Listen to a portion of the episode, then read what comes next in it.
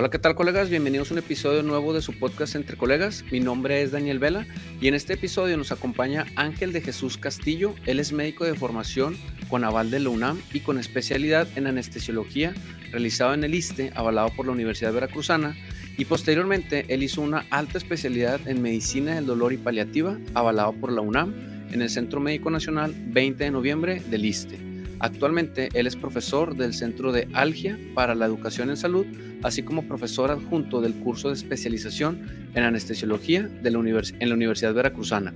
Nos trae aquí para hablar un poco de medicina paliativa, medicina del dolor y un poco de otros más temas relacionados a esta especialidad. Bienvenido, doctor Ángel Jesús, ¿cómo te encuentras el día de hoy? Muy buenas tardes, doctor Daniel. Pues muy contento por haber recibido su invitación y pues bueno, aquí ya estamos para poder hacer una plática y poder conocer un poco más de mi especialidad. Perfecto, no, pues gracias a ti por aceptar la invitación. A quienes todavía no usan LinkedIn, los invito a que usen este tipo de plataformas. Yo ahí di con, con el doctor Ángel por, por el currículum que tiene y por el tema tan delicado, sobre todo que, que se ha enfocado mucho a, a, este tema de la medicina paliativa, del cual pues nos hablará un poquito o, o, bastante. Y justo con eso quisiera empezar, porque creo que se escucha mucho la palabra, pero al menos a algunos no nos queda tan claro si nos puedes explicar qué es la medicina paliativa. Claro, pues bueno, son aquellos cuidados o es una especialidad que se dedica o se enfoca la atención de síntomas, de molestias que son secundarias a enfermedades crónicas, en este caso crónicas, degenerativas, progresivas y avanzadas, que a su vez, pues bueno, deterioran la calidad de vida de las personas y ahí es donde entra medicina paliativa para disminuir o atenuar o mitigar el sufrimiento de quien lo padece y de su entorno. Y este tipo de, medicina, normalmente, ¿quién se podría beneficiar o a quién va enfocado o qué tipo de especialidades te refieren pacientes? Bueno, pues eh, por lo general o anteriormente se creía que la medicina paliativa era enfocada solamente al enfermo con cáncer. Actualmente se ha determinado o se ha hecho o se ha ampliado eh, este recurso hacia las enfermedades crónicas no transmisibles. Como bien sabemos, pues la enfermedad renal crónica, la cardiopatía isquémica y enfermedades pulmonares también ocupan las primeras eh, eh, estadísticas a nivel de mortalidad a nivel mundial.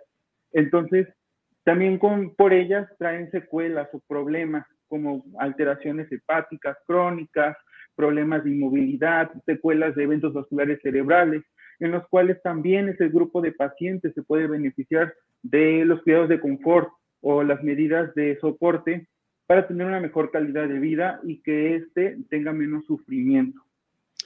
¿Por qué, perdón mi ignorancia, pero por qué un médico anestesiólogo es quien la practica? A lo mejor algunos se podrían imaginar que podría ser geriatría, medicina interna, eh, a lo mejor algún cirujano, no sé, pero ¿por qué un anestesio eh, hace esta alta especialidad? Bueno, eh, como tal, la especialidad surge del desarrollo o de la creación de las clínicas del dolor. Como tal, anteriormente, la clínica del dolor solamente era enfocada a la parte de dolor crónico, en el cual se, daban tratamientos, se daban medicamentos a bases de opioides o analgésicos, en los cuales, pues bueno, el anestesiólogo tiene un poco más de conocimiento del manejo o seguridad en el uso de ese tipo de fármacos. Ahorita ya se este, encuentra separado lo que es la eh, medicina o clínica del dolor y con lo que son los cuidados paliativos o cuidados al final de la vida. Entonces, Em, yo cuando presenté, pues bueno, iba como de la parte de anestesiología. Así también tuve otros compañeros de la especialidad. Eh, también en este año, se, o bueno, ya en los últimos años se han integrado o se han ampliado las plazas o los lugares para poder presentar. Es decir, entran eh, compañeros de medicina familiar, oncología, psiquiatría, geriatría, eh, medicina interna. Y pues bueno, últimamente se ha hecho amplio para eh, entrada a otras áreas de, las especialidades médicas, porque al igual, pues bueno, eh, sabemos que la pirámide poblacional, pues bueno, se está invirtiendo, pues bueno, actualmente ya hay mayor número de enfermos crónicos, entonces se han también beneficiado eh, los pacientes con eh, tratamientos de analgesia pues indicados por otras especialidades, como por mencionar medicina de rehabilitación, que también es una parte importante y que pues bueno, se está ampliando eh, esta, esta alta especialidad para otras áreas, no nada más para anestesiología. O sea, incluso como dices tu medicina familiar ya puede aspirar a ser esta, es una alta especialidad. Así es, tiene una duración de un año. Este, ya es con em, haber concluido una especialidad troncal y ya posteriormente puede uno presentar para eh, medicina del dolor y paliativa y pues bueno, se enriquece mucho al estar ahí en, pues tomando clases o, viendo pacientes porque bueno, cada uno puede aportar de su, de su experiencia y también pues de los conocimientos que, que se traen de base. Entonces, eh, es una parte muy, muy importante porque no nada más se centra al, anestesiólogo, sino que actualmente ya se ocupan o, se eh, están interesando otras especialidades. Una pregunta como ya más técnica para los que pudieran considerar esta opción. Al ser una alta especialidad, eh, no se recibe beca, ¿no? Se, uno simplemente accede al programa, pero no percibe ningún ingreso.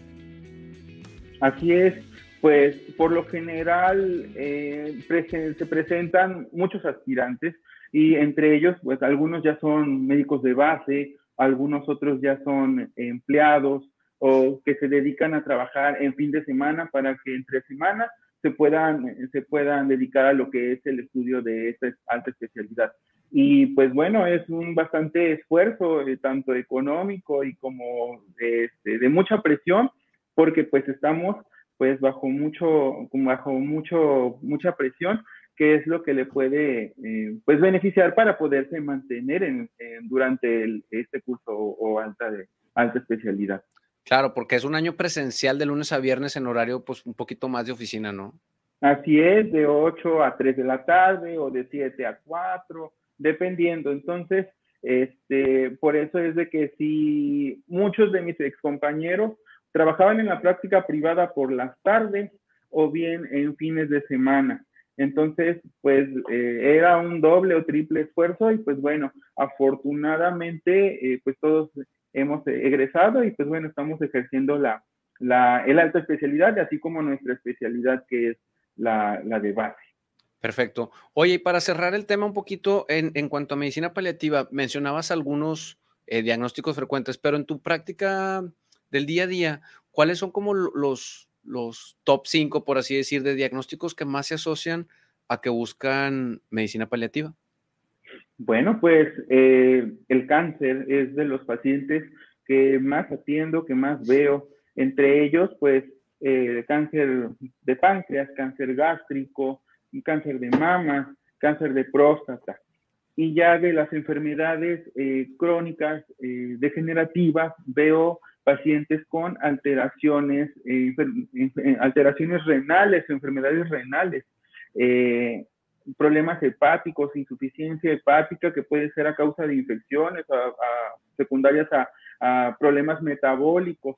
Al igual eh, veo pacientes con inmovilidad que están por secuelas de eventos vasculares cerebrales, que ya no se pueden, ya no pueden caminar y que pues bueno, tuvieron fractura de cadera y que pues eh, los confinan a, a, estar solamente en cama y que pues bueno, también son de las, las personas que, también visito, que veo en mi práctica.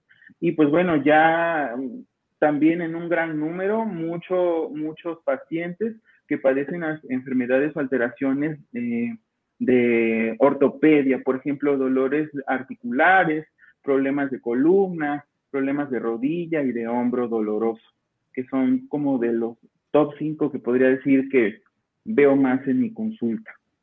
Respecto al tipo de tratamiento, considerando que eres anestesio y que me imagino pues puedes hacer bloqueos o algún otro tipo de, procedimientos, ¿qué, ¿qué, tipo de abordaje es el que puede utilizarse para pues hacer medicina paliativa?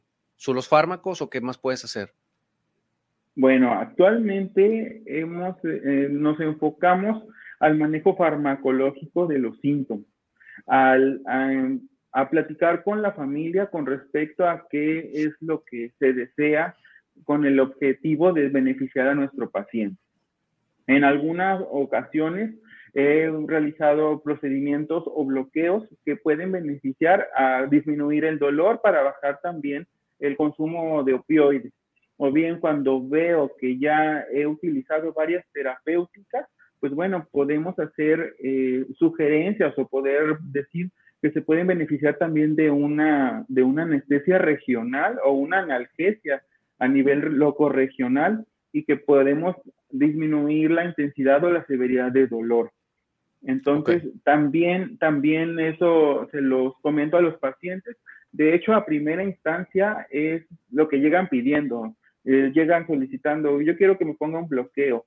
Entonces, de acuerdo a la escalera o analgésica de la OMS, pues bueno, hay que escalar primero de, analgésicos, de opioides débiles, posteriormente opioides potentes, neuromoduladores y así un arsenal de fármacos que podemos hacer usos, mezclas, cambios, rotaciones de opioides y que pues bueno, ya en los últimos cuarto, quinto peldaño es donde se benefician de una analgesia o una anestesia regional o infiltración. Y eso también sí, sí se eh, da a conocer al paciente que hay esa opción y pues bueno, ya se platica con el paciente, pero bueno, primero o lo primero que hacemos es tratamiento farmacológico y de ahí ir escalando.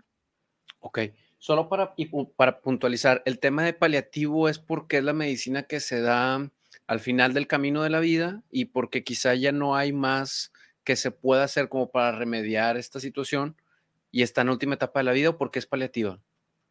Bueno, pues eh, el hecho de padecer una enfermedad crónica degenerativa puede ocasionarnos problemas desde el momento del diagnóstico o de hecho ser los síntomas los que provocan que acudan a su especialidad, por ejemplo, al internista, al nefrólogo, al urólogo, al, oncólogo. Y pues bueno, ahí es donde se detecta que tiene, padece alguna, un síntoma como dolor, estreñimiento, náuseas, y que bueno, ahí es donde eh, los médicos tratantes o los servicios que son eh, de esas especialidades los empiezan a tratar. Entonces, aquí es donde muchas veces o cuando se llega al diagnóstico, pues bueno, se mantienen así por mucho tiempo. Entonces, se tenía la creencia de que medicina paliativa ya era para la parte final. Últimamente o hoy por hoy se ha determinado que mientras más temprano se manejen estos síntomas o se controlen los síntomas, pues bueno, mejor calidad de vida va a tener nuestro paciente en el transcurso de la enfermedad, ya sea de la medicina curativa y de la medicina paliativa, pueden empezar desde el principio y pues eso puede beneficiar mucho a nuestro paciente. De hecho, en mi práctica yo siempre felicito al paciente que es de recién diagnóstico y digo, felicidades, qué bueno que está aquí porque podemos hacer mucho. Podemos hacer mucho, quizá en este momento, pues ya nos conocemos, ya platicamos y ya, y ya pudimos hacer una relación médico-paciente en el cual pues se pueden iniciar medicaciones, dosis bajas, si hay algún síntoma o poder canalizar, sobre todo para la parte emocional, para la parte de familiar y la parte de, eh, de molestias tanto físicas y psico, psicosociales, ¿no? Entonces, eh, siempre eh, debería, debería de ser la parte del momento del diagnóstico de la, medicina curativa, iniciar cuidados o medicina paliativa.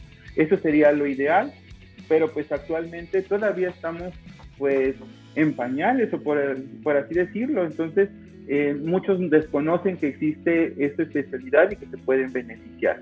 Ahora bien, se tiene el mito o la creencia de que al estar en cuidados paliativos o medicina paliativa, medicina del dolor y paliativa, pues ya está por morir o ya está por fallecer, porque así se ha manejado durante muchos años. Actualmente se ha empezado o ya debería de empezar desde el momento del diagnóstico, para que nuestro paciente pues tenga mejor calidad de vida, que tenga confort, que pueda, que pueda hacer su vida pues normal. Y de ahí empezar a tomar decisión. Ok, entonces Perdón mi ignorancia, ¿cuál es la diferencia entonces entre el enfoque de medicina paliativa y medicina del dolor? ¿Cómo podría diferenciarlos? Bueno, medicina del dolor, nos podemos decir que nos enfocamos al tratamiento, diagnóstico, estudio, manejo del dolor crónico, ya sea por cáncer o que no es ocasionado secundario a cáncer.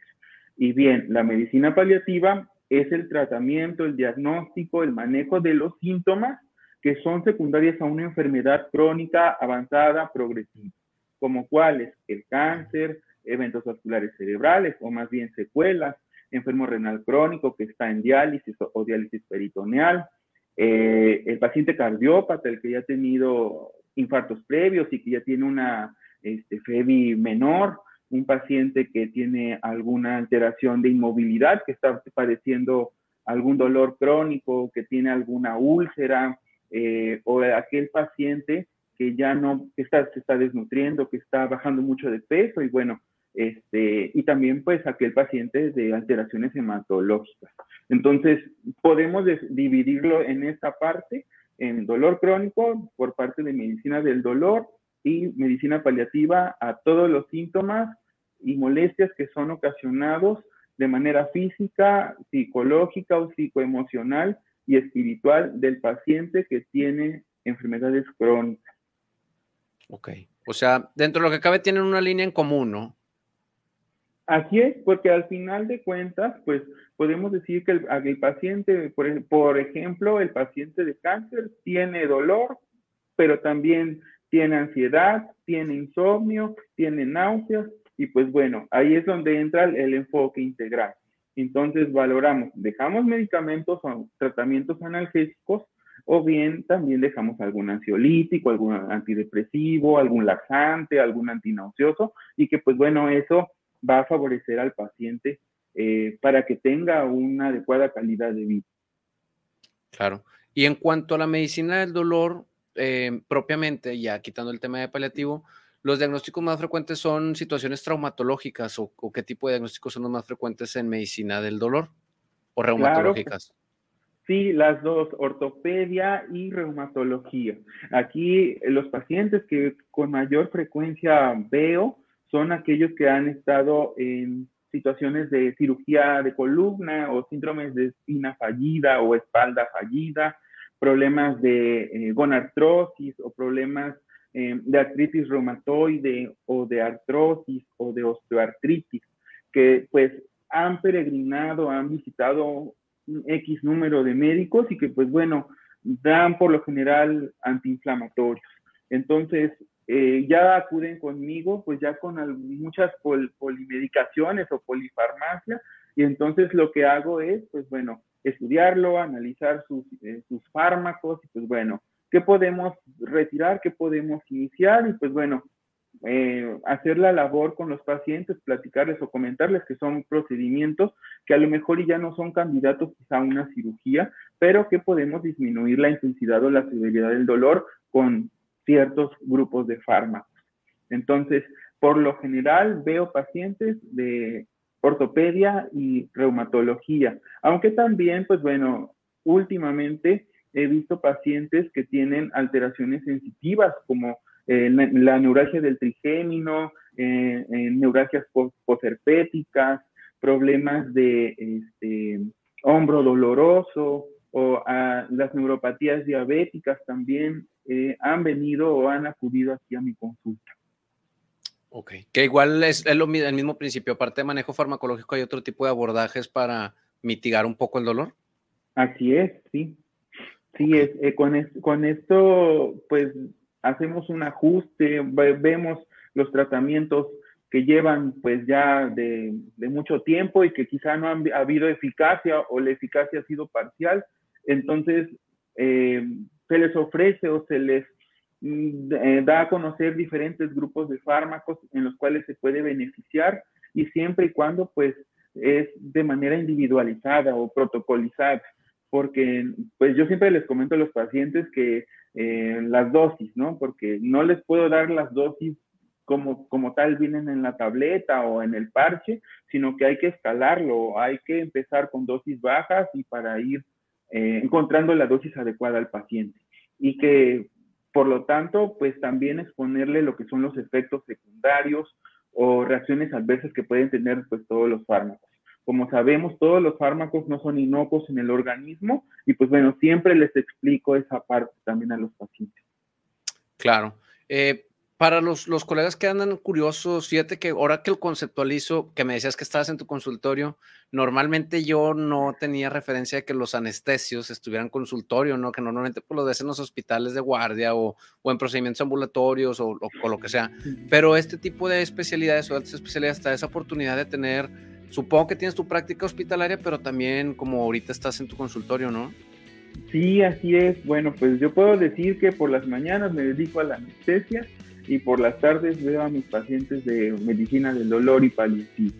Ya sea en mi consultorio, los puedo visitar a, algún, algún hospital o en alguna cama de hospital que me, me contacta el, familiar o el mismo médico en el cual me piden mi opinión y pues acudo a valorarlos a, a los hospitales particulares o privados aquí de la ciudad. O también, pues bueno, la modalidad de visita domiciliaria, en el cual aquel paciente que tiene incapacidad para deambular, para poderse movilizar o que vive en algún segundo piso y que ya no puede bajar, bajar escaleras o simplemente caminar, yo soy el quien acude a visitarlo, platico con él, con la familia y pues veo las necesidades que tiene y pues bueno, de ahí dejar tratamientos, recetas, aclarar dudas eh, y pues siempre eh, teniendo una adecuada comunicación con los pacientes, con los familiares, para que ellos estén lo más confortables posible. Ok, perfecto. Hay una, una pregunta final que tengo, pero antes de pasar a esa pregunta, no quiero dejar el espacio. ¿Hay algo de medicina paliativa o de medicina del dolor que me esté faltando o te esté faltando mencionar?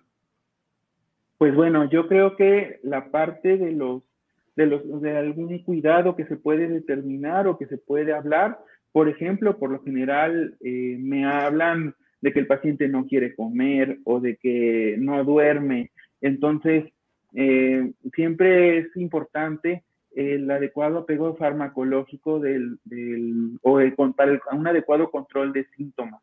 O bien, cuando ha claudicado o ha disminuido la capacidad para poder tomar fármacos, pues bueno, cambiar alguna otra, este, otra modalidad de administración de medicamentos ya sea por algún dispositivo subcutáneo o alguna bomba elastomérica, en los cuales se estén administrando el medicamento y pues bueno, eso es cuando ya el paciente no puede comer o ya no puede pasar alimentos o ya no puede tomar simplemente agua. Entonces, opciones hay, hay medicamentos, hay formas de cómo administrar medicamentos para que nuestro paciente esté en óptimas condiciones. Ok, Perfecto.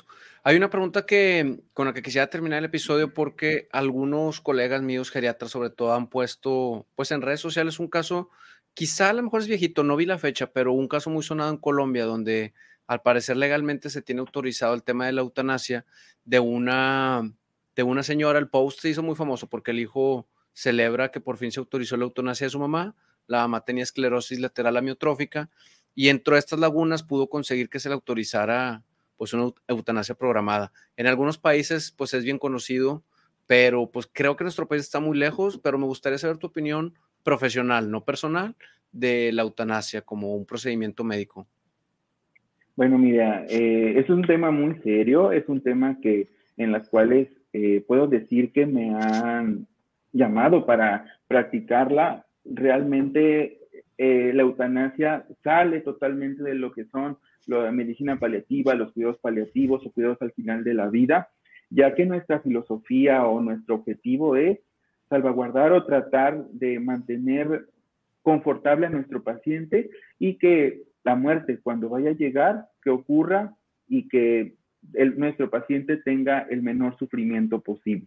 Ahora bien, podemos definir como eutanasia aquella conclusión de la vida cuando el paciente solicita el fallecer o el morir de una manera, pues, a través de fármacos o al, desconectar de alguna eh, ventilación mecánica. Entonces, nuestro país no está de manera legal y entonces lo que pues nosotros hacemos es pues defender nuestra filosofía y poder decir, este, usted va a estar tranquilo, va a estar sin dolor, no va a tener sufrimiento, pero pues a través de fármacos, de cuidados, de medicamentos, y que la muerte cuando es inminente va a ocurrir. Entonces, nosotros lo que hacemos es cuidar en esa parte y también ver la parte de la familia para dar contención, para dar apoyo, sobre todo porque ese es un momento en el cual pues no, no, no nos gusta hablar o no estamos preparados y pues bueno, nosotros tenemos que hacer este, cara ante esas dudas o ante esas preguntas que nuestro, nuestra familia o que los, los familiares hagan conforme a la evolución o a, los tratamientos de, del paciente. Entonces, em, solamente son siete países los que han aceptado la eutanasia, pero aquí en nuestro país, pues, eh, por nuestra cultura, por nuestras eh, raíces o nuestra, nuestras creencias, pues es muy, yo creo que estamos bastante lejos de, de poderlo conseguir. Pero también lo que podemos también mencionar o destacar es la parte de voluntad anticipada, en el cual el paciente eh, solicita ya no reanimación, ya no intubación, no máquinas, no fármacos que mantengan con vida o que prolonguen la vida de, de, de, él mismo. Y pues bueno, eso también es una parte legal en el cual pues también eh, solamente son ciertos estados que han favorecido o que han caído en la ley de la voluntad anticipada para el final o cuidados al final de la vida. Entonces, creo que Nuevo León sí está con eh, la voluntad anticipada, Ciudad de México, el estado de Morelos, eh, creo que son varios estados del centro. Aquí Veracruz, pues desafortunadamente no hay esa, esa, esa forma o, esa legislación para eh, ese tipo de, de padecimientos. Pero sí es una parte buena, una parte pues bastante eh, aceptable. Yo soy más a favor de qué, cómo quiero fallecer, cómo quiero morir y de qué manera quiero hacerlo, si con, en mi casa, con mi familia, con mis amigos, eh, no, sin catéteres, sin sondas, sin intubar, sin estar alejado, ¿no? Morir solo. Entonces, eso es una parte que también es muy válida y que pues yo estoy eh, bastante pues de acuerdo en cómo queremos estar al final de nuestra vida. Claro, y te lo pregunto porque dentro de tu currículum tienes muchos em, congresos y simposios internacionales donde pues supongo que este tipo de temas se, se tocan y que como bien dices tú, pues al final de cuentas tú manejas muchas etapas terminales, seguro más de uno te preguntarían, Doc, ¿cómo? O sea, no hay una manera en la que terminemos ya con esto, pero lo que más me sorprende es este tema que dices de la voluntad anticipada. Pues sí, en Nuevo León para mí es muy normal porque pues acá sí es válido. Yo pensé que era algo a nivel nacional, pero qué difícil, como bien dices tú, en lugares donde no. Te lo platico porque en algún momento yo estuve encargado de una clínica donde tocó que llegó un paciente que iba de traslado a un hospital de tercer nivel. La clínica pues era una clínica de, de primera atención, ¿no? Y en este traslado pues ven que se empieza a descompensar, lo llevan a esta clínica y, el paciente dice, oye, no, dime dónde firmo, pero a mí ni me intubes, ni me conectes, no quiero RCP. Obviamente, por lo traía a los familiares, tenía un padecimiento eh, terminal y pues trajimos todos los papeles, los firmó. Obviamente pasamos a consultorios a los familiares para explicar lo que estaba pidiendo porque ellos decían, no, o sea, a mí me lo intuban a como de lugar y, pues tienes que explicarles, ¿no? Que al final de cuentas él eh, pues no quería, estaba desaturando, eh, eran épocas pre-COVID y, lo que les autorizamos fue como eran cerca de la colonia, dijimos, vayan por toda la familia. Obviamente, pues no es lo ideal meter tanta gente en un hospitalito, pero también creo que la parte empática es pues, la que nos, nos representa. Entonces le dije, tráete todos los que puedas, quizá tengas un par de horas, y la verdad es que sí, solamente tuvo como tres horas, se alcanzó a despedir, y algo que sí me marcó fue que al final se acercaron un par de familiares a agradecerme, pues que les expliqué, que les di oportunidad de despedirse, y, pues que, que que logré transmitirle que, el mensaje del Señor era, pues déjenme morir con ustedes a que me, como bien dices tú, en COVID nos tocó mucho ver a los médicos em, que dejaban a sus familiares en el hospital con esperanza de que vivieran y muchos ni siquiera tuvieron oportunidad de abrazarlos. Entraron, intubaron. Al principio no sé si te tocó, pero a mí me tocó ver la primera semana cuando morían que, que ni siquiera se les daban los cuerpos, simplemente los incineraban y te daban las cenizas. Y creo que el proceso del duelo también debe ser muy complejo cuando pierdes un familiar de esa manera en la que no lo abrazaste, no lo viste, pasaron 7, 8 días y luego te entregan pues una caja de cenizas, ¿no? Claro, esa parte es bastante importante porque eh, pues no cierra uno círculos o ciclos y simplemente uno deja de ver a la persona, deja de ver a la familia. Y sí, sí es una parte que también hay que tratar o hay que manejar y en la cual pues medicina paliativa, medicina del dolor, pues no nada más es trabajo de, de, uno solo, sino que es un trabajo de equipo en el cual pues se integran a personas que tienen expertise en diferentes áreas como los psicólogos y que son especialistas en cognitivo conductual o en, en terapia o en manejo del duelo, también la parte de cuidados de la enfermería es muy, muy importante, los cuidados de enfermería, nutrición, trabajo social, cuando es a nivel institucional, pero a nivel privado, pues también rehabilitadores o médicos generales que también que se pueden, se pueden ir eh, asesorando, pueden ir empezando a manejar este tipo de, pacientes. Pero sí, la parte de duelo, la parte eh, al final de la vida que fue o que estamos viviendo ahorita por pandemia, pues sí, este, en, muchas en muchas, muchas personas, puedo decirlo, que están padeciendo pues un duelo quizá bastante fuerte.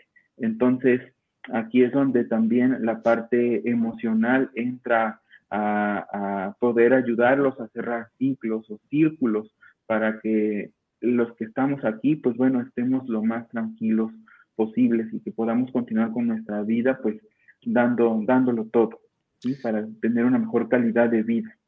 Que supongo que a ti, pues te ha tocado mucho, digo, independientemente de COVID o no, pero te ha tocado mucho, otro caso que fíjate que a mí me, me marcó en esta época de COVID fue una persona que, que pues era párroco o sacerdote, una figura de la iglesia católica y de un pueblito. Entonces acudió a un hospital pues por, por COVID, por desaturación y demás, y él decía, pues díganme la verdad, si no tengo pronóstico, déjenme ir a morir, pues a mi parroquia, no quiero morir con mi gente y descansar, no quiero, como me acordé porque lo dijiste ahorita, no quiero morir intubado en un cuarto, aislado, viendo, pues en su momento eran personas con, con, con toda la escafandra, eh, todo tapado, ¿no? No veías ni, quién te estaba atendiendo. Y él les pedía eso. Al final de cuentas acabó autorizando los familiares directos que se intubara, lo convencieron y lo intubaron y a los siete, ocho días falleció. Y, me impactó mucho porque dices, ¿qué, ¿qué, tan injusto puede ser que fallezcas de esa, de esa manera, pero no solo para el fallecido, sino también la parte personal. Y por eso te lo pregunto, porque quizá ellos no los prepararon para decirles, oye, si pasa esto, respeta su voluntad, porque también la segunda, el concepto nos, en, calidad es el término de la segunda víctima. Ahora, ¿cómo se van a sentir ellos que la última voluntad del Señor era pues morir en su comunidad y ellos lo forzaron a que firmara algo para intubar y acabó falleciendo solo? También ese remordimiento, creo que a ti te toca mucho trabajar esa parte de, a ver, señores, pues hay que ir pensando escenarios. Probablemente no eres tanatólogo, pero pues al final de cuentas en la práctica creo que lo eres porque tienes que trabajar eso, ¿no? Sí, claro. Eh, yo por lo general siempre eh, favorezco la autonomía o los principios bioéticos de nuestra práctica, en los cuales pues la, autonomía, favoreciendo la autonomía. ¿Qué quiere el paciente? ¿Qué quiere? ¿Cómo quiere estar? ¿Qué, ¿Qué es lo que él desea para este momento importante de, de su vida en la toma de decisiones? Y entonces ahí es donde entra mi labor este, cuidados paliativos para poderles hacer o dejar un mensaje a la familia que muchas veces somos o son los obstinados o los que están deseando algunos tratamientos que quizá ya el paciente ya no desea o no quiere o, ha, ha, decidido ya no continuar con eso. Entonces ahí es donde entra mi labor en la cual pues hay que describirles, hay que platicar, siempre estableciendo una comunicación efectiva.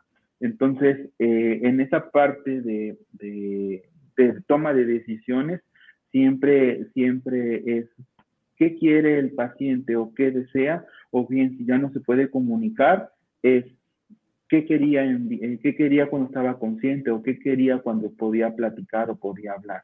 Entonces, ahí es donde se, se invita a la reflexión y pues bueno, él no quería estar intubado, no quería este, que lo lleváramos al hospital y, ah, bueno, pues podemos manejarlo en la casa, podemos, este, podemos eh, eh, hacer eh, recetas, poder dar medicamentos y hacer como una, un pequeño hospicio, un pequeño, una pequeña clínica en la misma casa, con su tanque de oxígeno, con sus medicamentos o yo ir a, su domicilio a colocarle un dispositivo subcutáneo o una bomba elastomérica donde podamos administrar medicamentos y que no haya que manipularle nada. Y pues bueno, en esta, en esta parte sí es muy, muy, interesante, es muy importante en la comunicación. Y siempre hago hincapié en que la persona que está a cargo, la persona que está de responsable, no tome las decisiones sola, sino que integra a los demás familiares, porque siempre se trae consigo el, es que si cuando fallece, por ejemplo, fue por tu culpa, tú decidiste y tú dijiste y aquí no. Aquí es todos vamos a, platicar y qué vamos a hacer. Eh, nuestro paciente está así, en qué condiciones está y entonces, ¿qué vamos a hacer? ¿No? Pues, este, pues que se respete, ¿no? Y entonces es en un mutuo acuerdo. Entonces, eso ayuda mucho a que el, cuidador, el que está a cargo del paciente, pues ya no tenga esa carga, ¿no? Sino que eh, este, se pueda distribuir a los demás integrantes de la familia.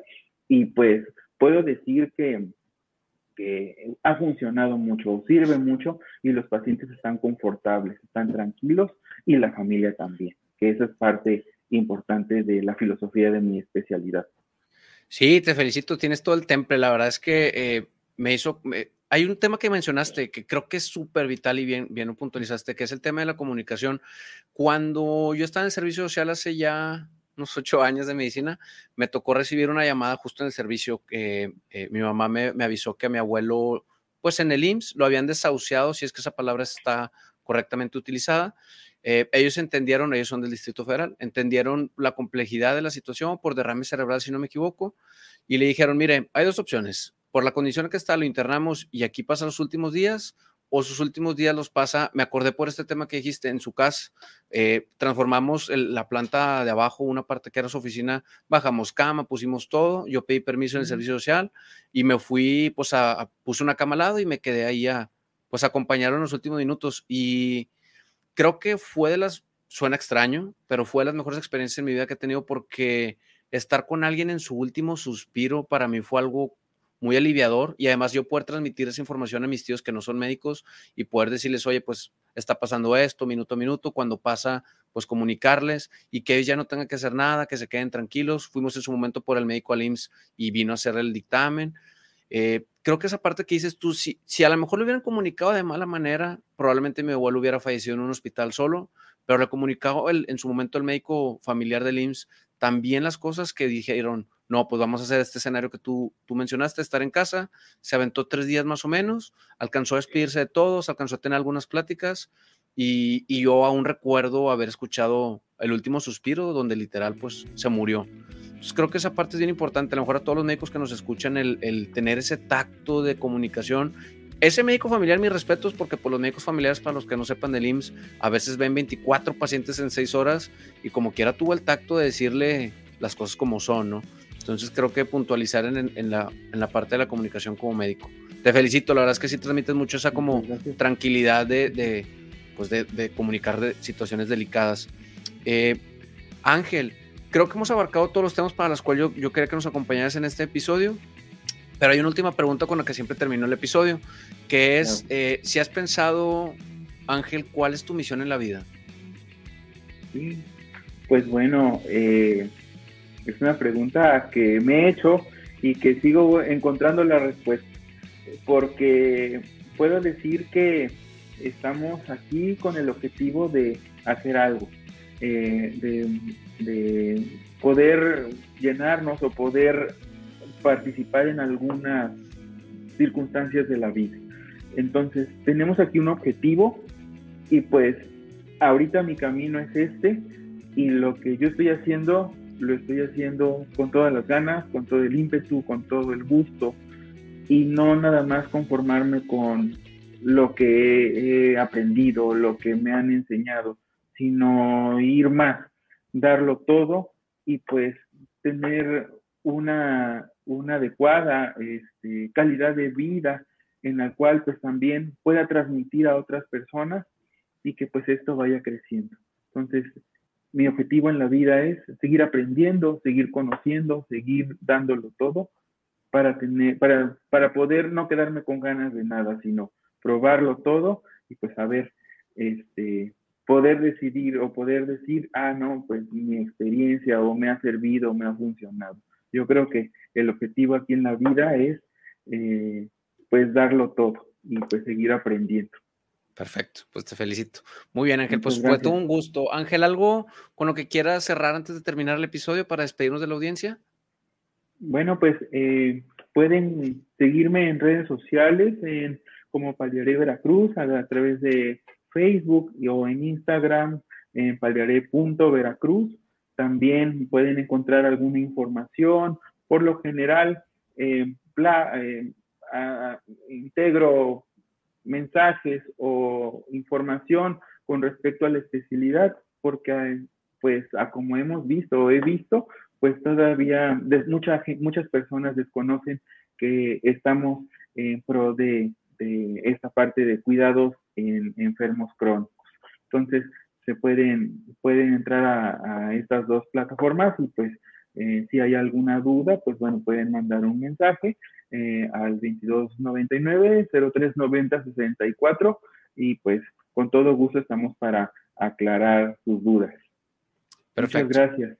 No, gracias a ti, la verdad es que te felicito. Yo, te, yo di contigo por, por LinkedIn que pues ahí das, como bien dices tú, mucha información de tu especialidad, que aunque en medicina a la vez, al menos en, en, en, mi opinión, y yo salí ya hace casi 10 años de la carrera, como que la ves muy superficial y no la ves aplicada. Nosotros estamos acá en el norte y esto que a lo mejor en Ciudad de México, Distrito Federal o Ciudad de México, CDMX, eh, es más presente, pero en algunas partes del país quizá pues no está tan presente. Es bueno que nos hayas explicado que incluso otras especialidades pueden ser esta alta especialidad y, pues te felicito por esta, esta labor de, dar a, conocer para todos, este, sin ser egoísta y, que pues más gente se una y, conozcamos. Así que pues de nuevo gracias por aceptar la invitación, esperemos pronto volver a grabar algún episodio con, temas actualizados de, de esta rama y a todos los colegas que han llegado hasta este punto les agradecería que compartieran este episodio en sus redes sociales para poder crecer la comunidad y llegar a más gente. Hemos llegado hasta aquí, nos vemos la próxima semana a seguir viviendo nuestra misión.